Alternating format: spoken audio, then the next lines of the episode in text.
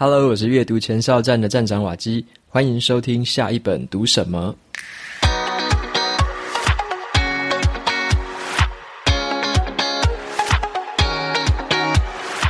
今天我想要跟大家分享的这本书，它的书名叫做《少，但是更好》，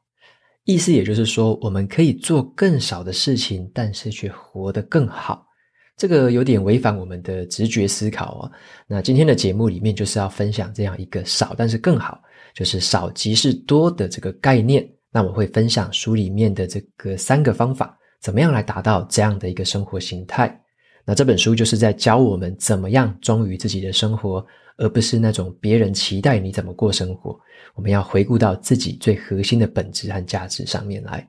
那么今天要分享的这本书呢，是赞助者的投票选书。什么意思呢？就是啊，你只要成为这个阅读前哨站的赞助者，每个月九十九元，在这个部落格上面进行订阅的话，就可以在我的阅读前哨站部落格进行投票。每一季呢，都会票选出前三名的书，然后在下一季的时候，我会来分享。所以啊，有蛮多的读者或听众。曾经都有一个私讯啊，或者说留言啊，告诉我说他想要看哪一本，想要听哪一本。那我觉得最好的方式或最公平的方式，还是一样是透过赞助者投票选书的这个方法。那只要你成为赞助者，都可以用每一个人都有三票，那都可以去投票。只要是票选前三名的，我在下一季都一定会讲。所以说，如果你有心目中希望来听的名单，你都可以在上面来把自己的这个书单写上去，那给大家一起投票。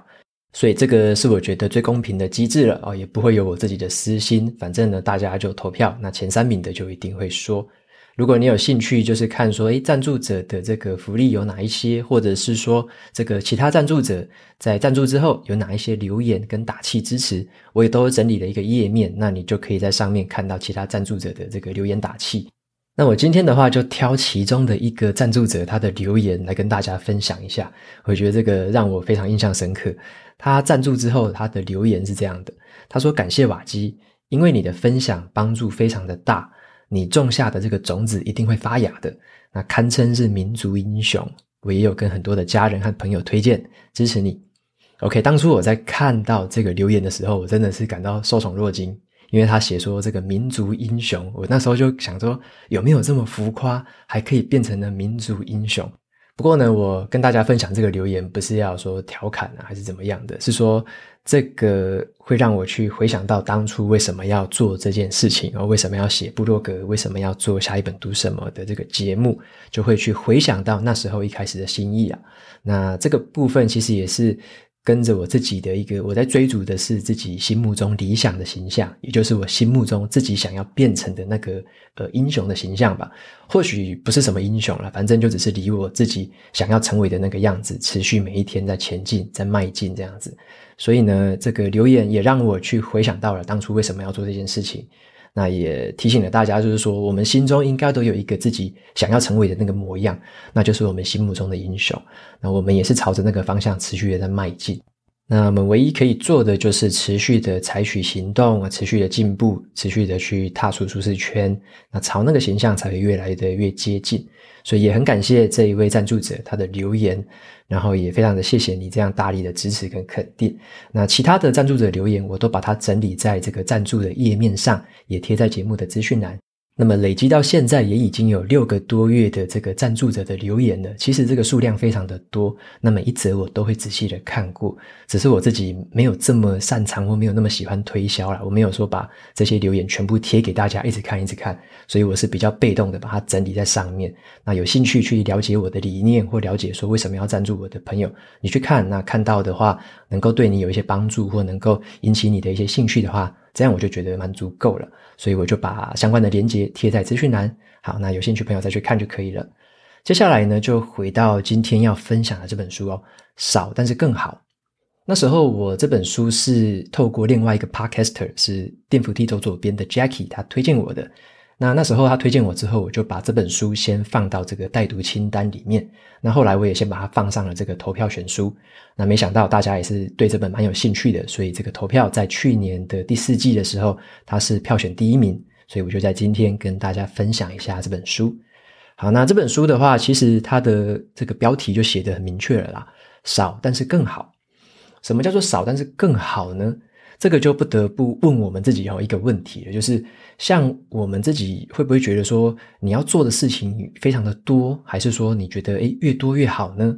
那你有没有觉得说自己总是在生活中忙得有点分身乏术，或者说你认为在工作上面已经工作过度了，然后有时候会没办法发挥实力，还是说你会不会觉得自己总是在忙一些很不重要的事情？那我自己觉得啊，其实有时候会很让自己感到一个沮丧的感觉，是因为那种就是你好像忙了半天，就是劳心劳力用尽全力了，可是回顾过去，却发现自己好像没有达成任何重要的目标，好像都在瞎忙，在穷忙。所以呢，这本书在提醒我们的是一件事情：我们需要追求的，并不是说更多的东西，或者说完成更多更多的事情，而是呢，要有纪律的去追求更少。但是真正重要的事情，那么啊，写出这个少但是更好这本书的作者，他在戏谷是一个很知名的气管顾问，他的名字叫做这个格瑞格麦基扬。好，格瑞格麦基扬，英文好像不太好念哦，念得不太标准。那他这个同时啊，也是一个很受欢迎的一个专栏作家，专门在这个哈佛商业评论上面写文章。他也在世界各地啊演讲啊。那讲的就是一个主题，叫做专准主义。其实这个是这本书的英文书名呐，英文叫做 Essentialism，也就是专准主义。好，Essentialism 把它拆开来看的话，这个 essential 就是本质上的，好，基本上的最核心的本质是什么？Essential。那 essential 的名词是 essence，好，essence 其实就是本质，essence。那本质或者说本质上面的。这个主义就叫做这个专准主义。专准主义是这个台湾的翻译版本翻的啦，专是专业的专，准是这个准确的准，好，他把它翻成专准主义。但是如果你直接看原文的话，它意思应该是翻成这个本质主义。那简单来说，就是要专注于我们这个生活上面的本质，真正重要的事情是什么？所以这个本质主义或者是专准主义，就是在讲这件事情。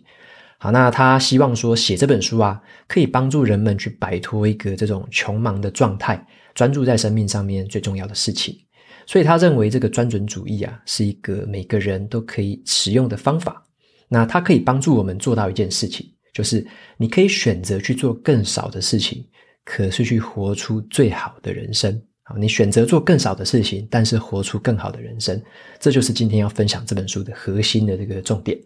那在这本书里面呢，他把这个专准主义呢分解成了三个步骤。那第一个步骤就是你必须要先精挑细选。第一个步骤就是精挑细选之后，选出最判呃判断出最重要的事情，然后再全力投入。对于其他比较次要或不重要的事情，你就要勇敢的拒绝。那第二个步骤呢，就是要化繁为简，也就是要简化。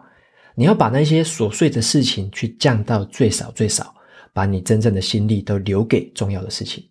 再来第三个步骤，就是啊，为了要让自己在重要的事情上全力以赴，我们必须要准确的执行。所以呢，我们要减少那些在执行的过程中的阻力跟痛苦，让自己可以全心全意的往前去冲刺，往前去执行那些最重要的事情。那么在这本书里面呢，作者他是融合了很多在这个产业界、科技界，然后呢，还有这个学界。里面的一些研究，加上他本身是担任了很多企管顾问的这个实务经验，而且他还引用了很多在这个矽谷的企业家他们真实的案例。那我觉得比较值得注意的是啦，这本书的这个描写的视角其实是比较朝向这个企业管理者的角度出发的啦。它里面很多的这个章节跟这个实用的案例，我觉得蛮适合这个管理者或者说这个中高阶层的主管来使用。那对于普通的这个职场员工来说，可能可以去应用，但是你可能感到共鸣的地方会比较少一点点。只是说换个角度思考，就是它的关键在于说专准主义背后的精神啦，以及让我们去认识说什么叫做更少但是更好的概念。那真正你要把它套用在普通的工作者上面，我们可能要对里面的内容再举一反三，才能再应用到我们普通身为这个职员啊，或者说身为普通员工的这个应用的情境。好，那接下来的话，我就跟大家分享一下书里面的这个三个重点，以及呢，解释一下什么是专准主义。好，那我首先先介绍一下专准主义这个名词好了。那它基本的定义呢，就是说，你只有在允许自己哦，不要再照单全收了，不要再对每个人都说好，你才能对真正重要的事情做出最高的贡献。那这个跟我们平常思考的模式就是有点相反了。我们可能会觉得，也好像很多事情都很重要，很多事情都不能错过。但是专准主义它的最基本的思考方式就是，绝大部分的事情都是不重要的。真正重要的事情是少之又少。这个就是专准主义最核心的这个思考方式。大部分的事情都是不重要的。那他在这里面就破解了一个迷思啦，也就是说呢，我们可能会觉得说，如果一个人一旦成功了，或者说你是在这个成功的过程中，你可能会有很多的一些小小的成就。那成功的话，好像就是可以完成很多事情的人，然后达成很多很多的成就。可是作者他就认为，其实刚好是相反的，因为成功有时候反而是一个陷阱。为什么呢？当我们有一个很明确的目标的时候啊，它可能会让我们迈向成功。可是啊，我们的这些小小的成功也会让自己得到很多新的选项和很多新的机会。这听起来好像很棒诶。可是啊，我们要记住的是，这些新的选项经常会干扰我们、诱惑我们、吸引我们，让我们原本很清楚的这个目标感觉或很清晰的思绪啊，可能会变成一团混乱。我们可能会被新的那些诱惑干扰，结果常常就发现自己开始忙到分身乏术了，啊，就很像很多人会说这个能者多劳啊，然后这个多头马车开始并行，觉得自己可以多功。那在这个情况下，这个成功反而会成为失败的催化剂，它让我们开始会精疲力竭，开始会过度的支出，那什么事情都想要揽在身上做。所以呢，作者提出的这个专准主义，就是这个现象的一个解决方案啦。也就是说，你不要再朝着说你要做好多好多的事情，要达成好多的成就，而是要重新的去回顾说，到底什么是真正重要的。那么作者他就把专准主义拆解成了三个很有效的步骤，也就是接下来我会跟大家分享的。第一个步骤是精挑细选，那第二个步骤就是简化，第三个步骤是准确的执行。所以接下来跟大家分享这三个步骤，让我们重新聚焦在这个真正重要的事情上面。那第一个的话是如何去精挑细选呢？那专准主义的第一个步骤就在讲这件事情，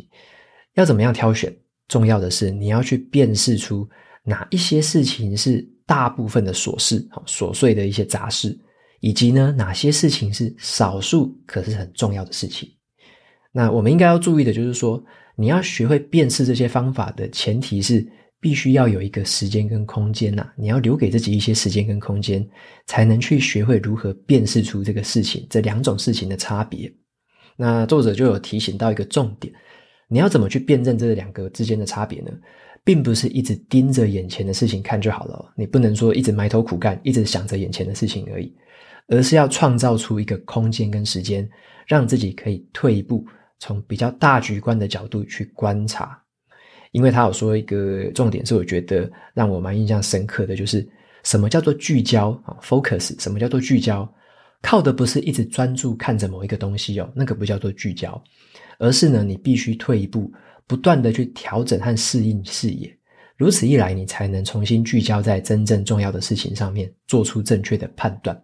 就像是你看那个 iPhone，如果要聚焦的时候嘛，它并不是说第一个瞬间就马上会对到焦，它一定是在一个范围之内，先从模糊好到清晰，再到模糊，它在一个区段内快速的扫描过一次，算出这些这个每一张照片它的一个聚焦的一个数值，然后再算出最锐利的是哪一张，再到那个地方再重新的把那个照片对焦好，所以它都会先退一步，从模糊开始扫描。扫描到清晰的部分，再慢慢的聚焦，一步步的往下，然后最后才显现出一个最清晰的效果，这个聚焦的效果给你。所以作者也就提醒到了，为了要拥有这个聚焦的这个焦点，我们就必须要偶尔去逃离日常，以便聚焦。好，逃离日常就是有时候要退一步了，你不能说每一天都是二十四小时全部都在忙碌的状态下，我们要必须在生活当中留出一些些的时间，是让我们退一步去思考的这个时间点。那作者他就有提到了说，我们在生活的时间里面，如果你都刻意去安排出一个时间去思考跟规划，你才有可能去判断出这么多事情里面哪一些是琐碎的事情，哪一些是重要的事情。那这本是作者他讲的这个方法，就是你要退一步的这个方法。但是我觉得有一点点可惜的是，书里面他好像没有提到说，到底要怎么样正确的去判断什么叫做琐事，什么叫做少数重要的事情。啊，书里面好像对这个地方没有很深入的探讨。那我推荐给大家另外一个好工具，哦，这是一个判断的原则。这个工具叫做艾森豪矩阵。那么艾森豪矩阵，它就是把任何的事情呢，就把它分成两个维度，分别是急迫性，还有它的重要性，把它分成这两个维度来思考，那就会有四种的排列组合。好，例如说，老板可能交代给你的事情当下很重要，然后又很急迫，好，这就是归类在重要又急迫的。那如果说你想要学习英文呢，这个东西可能是很重要，可是它不急迫啊，就是可以分分类到这个类别。那有一些事情，像是这个可能打电动啊，或者说追剧，那它就可能会被归类在这个不重要，然后也不急迫的这个类别。那有一些更小的事情，例如说可能是缴缴账单呐、然后可能缴个路边停车，那这种东西就是不重要啊，但是它可能蛮急迫的啊，因为你不缴可能会被断水断电。那就是把任何的事情分成这四个象限来做规划。那搭配这个作者所提到的，你要在每一天都去规划一个时间去做这个这个优先顺序的一个安排。那我自己的做法是这样啦，像我是有写这个子弹笔记的习惯嘛，所以我在每天早上醒来的这个晨间习惯之后，我就会用子弹笔记去安排一下当天的任务重点。那我去分类的过程，我就是会把它分成，如果是很重要又急迫的，还有很重要但是不急迫的。这两种事情我就会优先安排上去，那其他的我就会把它舍弃，我就不会把那些东西写在我的待办事项里，也不会把它写在子弹笔记里面。所以每一天都要留一个固定的时段来帮自己安排优先次序啊。因为作者他有说一句话，我觉得算是很中肯的，然后你可以把它记着，就是说，如果你不替自己的生活安排优先次序，那别人就会代劳啊，别人就会来帮你安排。所以我觉得这是我们每个人都很重要的一件事情，就是每一天都一定要留一点点的时间来帮自己好好的挑选哪一些事情是真正重要的，把那些事情排到自己的优先序里面，优先的去执行。好，那这就是第一个，如何去精挑细选。再来的话，跟大家分享的第二个叫做如何简化。好，如何简化？那在这个步骤里面呢，我觉得书里面有两个地方让我蛮印象深刻的。第一个叫做简化目标，好，意思就是说，我们定的任何目标啊，其实你都可以把它再做一次简化啦。那作者他提到的两个相反的例子哦，第一个是反例啦。他说呢，在矽谷的时候啊，很多公司都会把他们的公司目标设计得很浮夸、很夸张，像是什么透过优质的客服啊、创新啊、品质啊，来达到利润的成长。或者是啊，这个成为每一个市场的领导者啊，让我们的顾客跟股东都受益，好像这样的使命宣言好像很浮夸，但是就是放到每一个公司都适用。那这种目标其实还不够简单啊。那他也有说了，其他有一些公司啊，会放入一些很流行的术语哦，像是最近一些流行的术语是什么元宇宙啊、区块链啊、NFT 啊、加密货币这种很多一些很流行的术语，听起来很炫的。如果你听到某一个公司啊，把这些字全部都放在他们的目标里面的话，哦，你可能听起来就要特别小心了，因为很华丽啊，跟很复杂这两种东西，其实就是专准主义的敌人啊。把东西弄得太复杂、太浮夸了，这个东西你就要注意。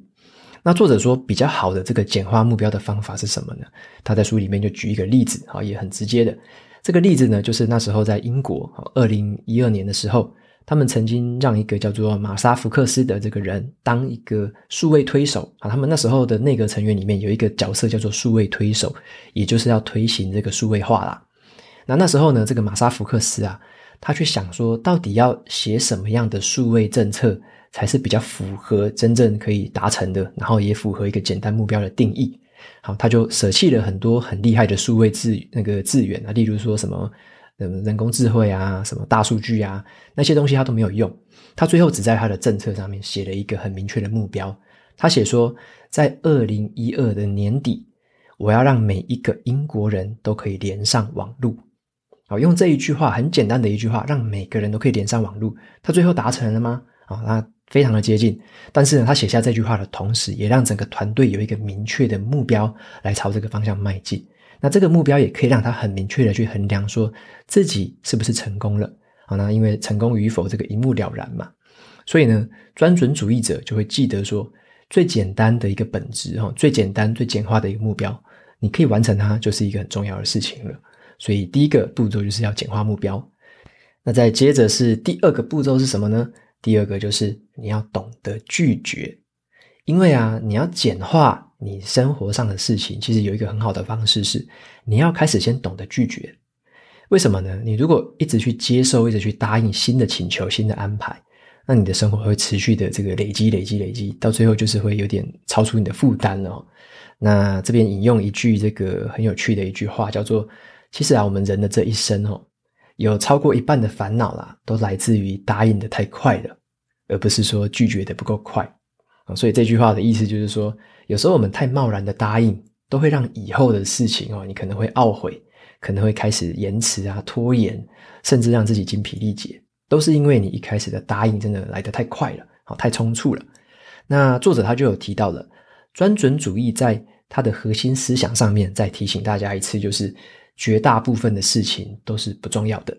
所以说啊，秉持着这个核心精神，如果说你有接到新的事情的安排或者请求，还是别人对你的一个要求，如果你觉得这个东西是还好而已，就是你有一点犹豫。那这个东西你就绝对不要答应，就一定要拒绝。但是相反的，如果说你就觉得这个请求真的是太棒了，千载难逢的机会，这个东西非我不可，那这件事情你就可以点头。好，审慎的思考之后，你再点头答应。所以啊，在做出任何的回应之前啊，记得都是要先也是一样，要退出一个空间跟时间，去回顾自己真正的目标是什么，那一个简化的目标是什么。任何啊，如果偏离了你的目标的事情，都只是一个明确的，你就跟他拒绝。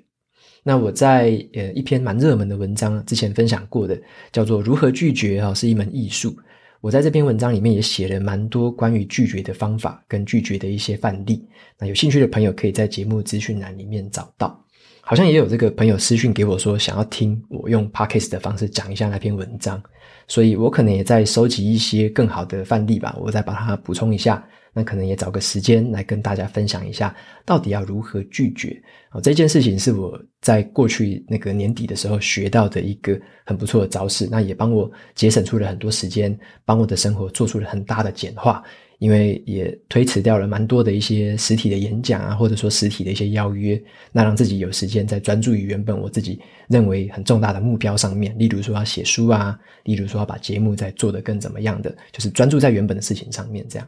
好，那所以说有之后有时间的话，再跟大家分享那一个如何拒绝的这个部分。好，那所以说总结这第二个部分，这个第二个核心的这个这个步骤，就是要懂得怎么样简化。再来最后的话是第三个步骤了哦，专准主义的第三个步骤就是要学习如何去这个准确的执行。好，准确的执行。那在这本书里面呢，作者就有提到说，他也是秉持着一个核心精神啊，就是。你只要完成的事情哦，其实是比那个完美主义还好的啦。就是说，不要太坚持完美主义，只要把事情先完成哦，最小可行性的这个产品，你把它完成，这个就是最简单的第一步了。那因为在这个戏骨里面呢，他们在做这些软体产品啊、科技产品，常常都会做这个最小可行性产品啊，就是 minimal viable product 啊，最小可行的产品。这种产品就是说最简单的一个小产品。可以提供客户这个最简单的用途，又提供他们价值。好，虽然说有点简陋，但是至少客户可以先开始去使用最小可行的产品。那他把这个用法写用在自己的这个写书的这个事情上面。好，他怎么样写这本书呢？他说他都会在 Twitter 上面先分享一个简短的想法，才一百多字。好，分享一个简短的想法。那如果这个想法引起了很多读者的共鸣，他就会围绕着这个想法。再去写成一篇布洛格的文章，然后投稿到这个这个商业哈哈佛商业评论上面去，好，变成一篇文章。最后呢，他再把这一些累积起来的文章整理成这本书里面的主要内容。所以他就透过这样子一个很小很小的最简单的文字开始发表，然后开始去收集回馈。那写成文章，最后文章再汇整成书本，所以他从小开始做，然后累积成最后的这本书。所以从这种方式，你就可以在最小的事情上面一步一步的推动自己进展。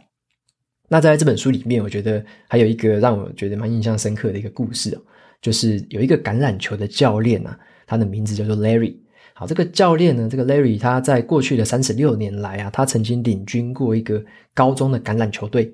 他们的这个战绩非常的出色。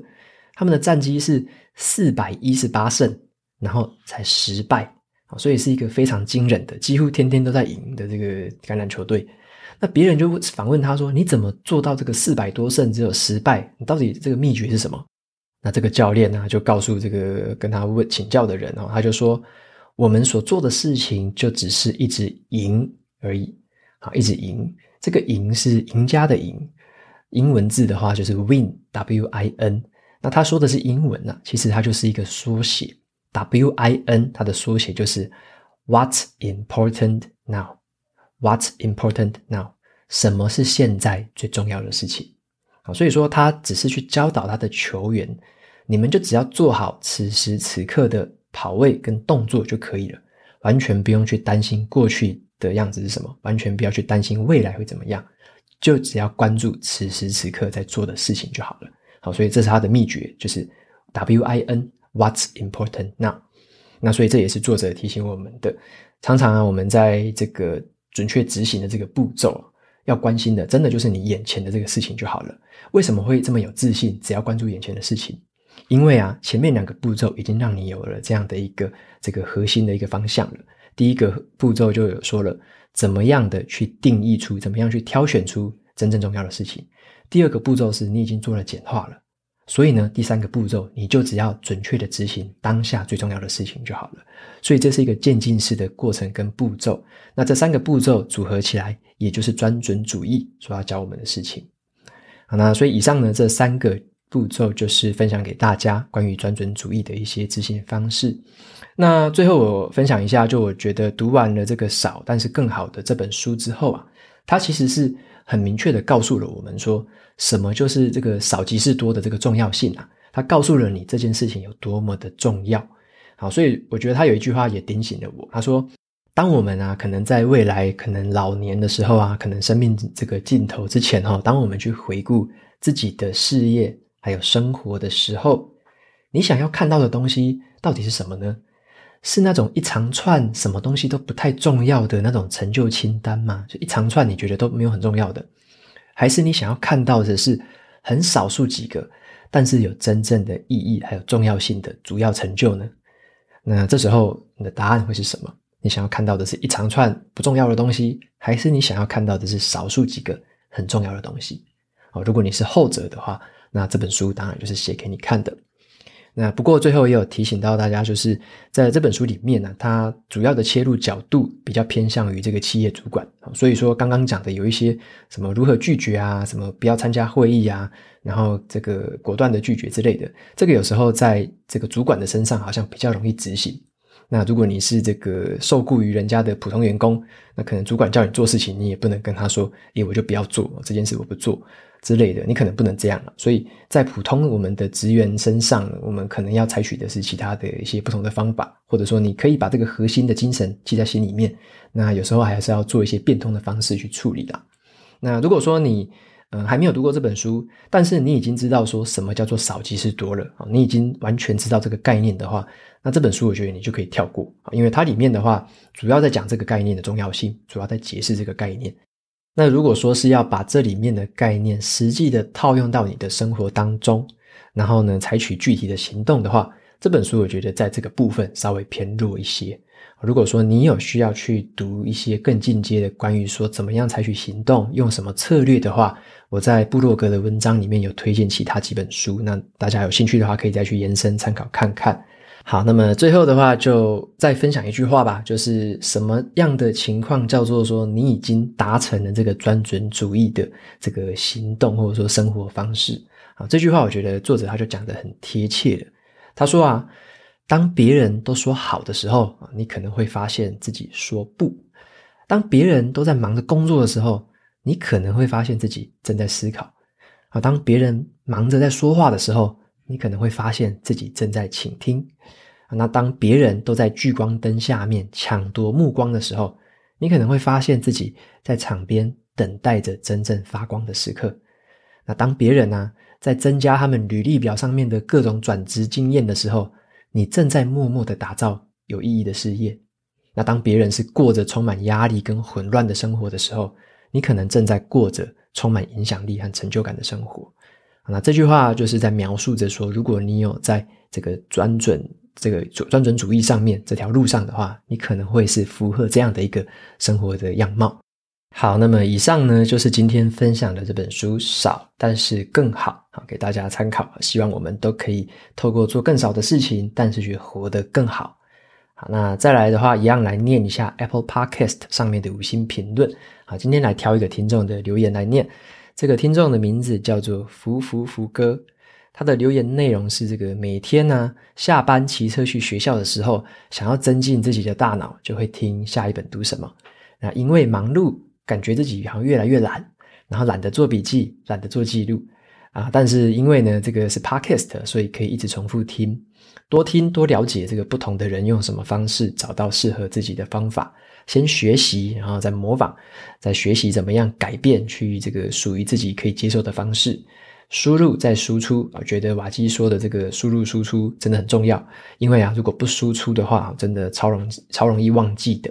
总之啊，很感谢有下一本读什么的出现，它让我的生活充满了丰富。OK，非常谢谢这个福福福哥的这个留言。那有提到说，其实要输出啦，你才会对这个事情有记忆、有记忆点。像我自己这个感受非常深刻哦。读完一本书之后，如果我没有认真的做笔记，没有认真的写成文章，如果也没有跟大家分享的话，那我对这本书的记忆力其实也是非常的弱，过一阵子应该就忘光了。所以这也是呃，透过分享，其实也是帮助自己一个很好的方式。当然，同时你也可以帮助到别人。那最主要的是对自己会有很明确的帮助。所以我最近也有开了一个 Discord 的这个聊天社团。那这个社团是一个叫做阅读同乐会啊。我开这个社团有点像是一个 Line 群那样子，就是在上面可以及时的聊天。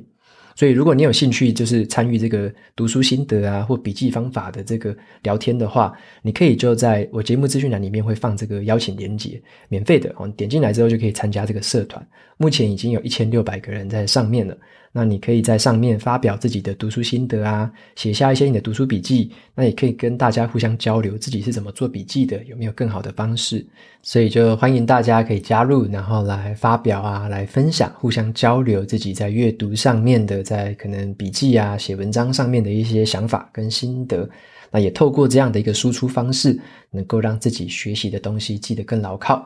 好，那节目呢，到这边就进到尾声喽。如果你喜欢今天的内容，欢迎订阅下一本读什么，然后在 Apple Podcast 上面留下五星评论，推荐给其他的听众。你也可以用行动支持我，一次性的或每个月的赞助九十九元，帮助这个频道持续运作。如果你对这个频道有任何的想法，或者有想要问我的问题，都欢迎在节目资讯栏里面都有连结找到我，这个留言的方式给我。那我每周呢，也会在阅读前哨站的部落格分享一篇阅读心得，喜欢文字版的朋友可以去订阅我免费的电子报。好的，下一本读什么？我们下次见喽，拜拜。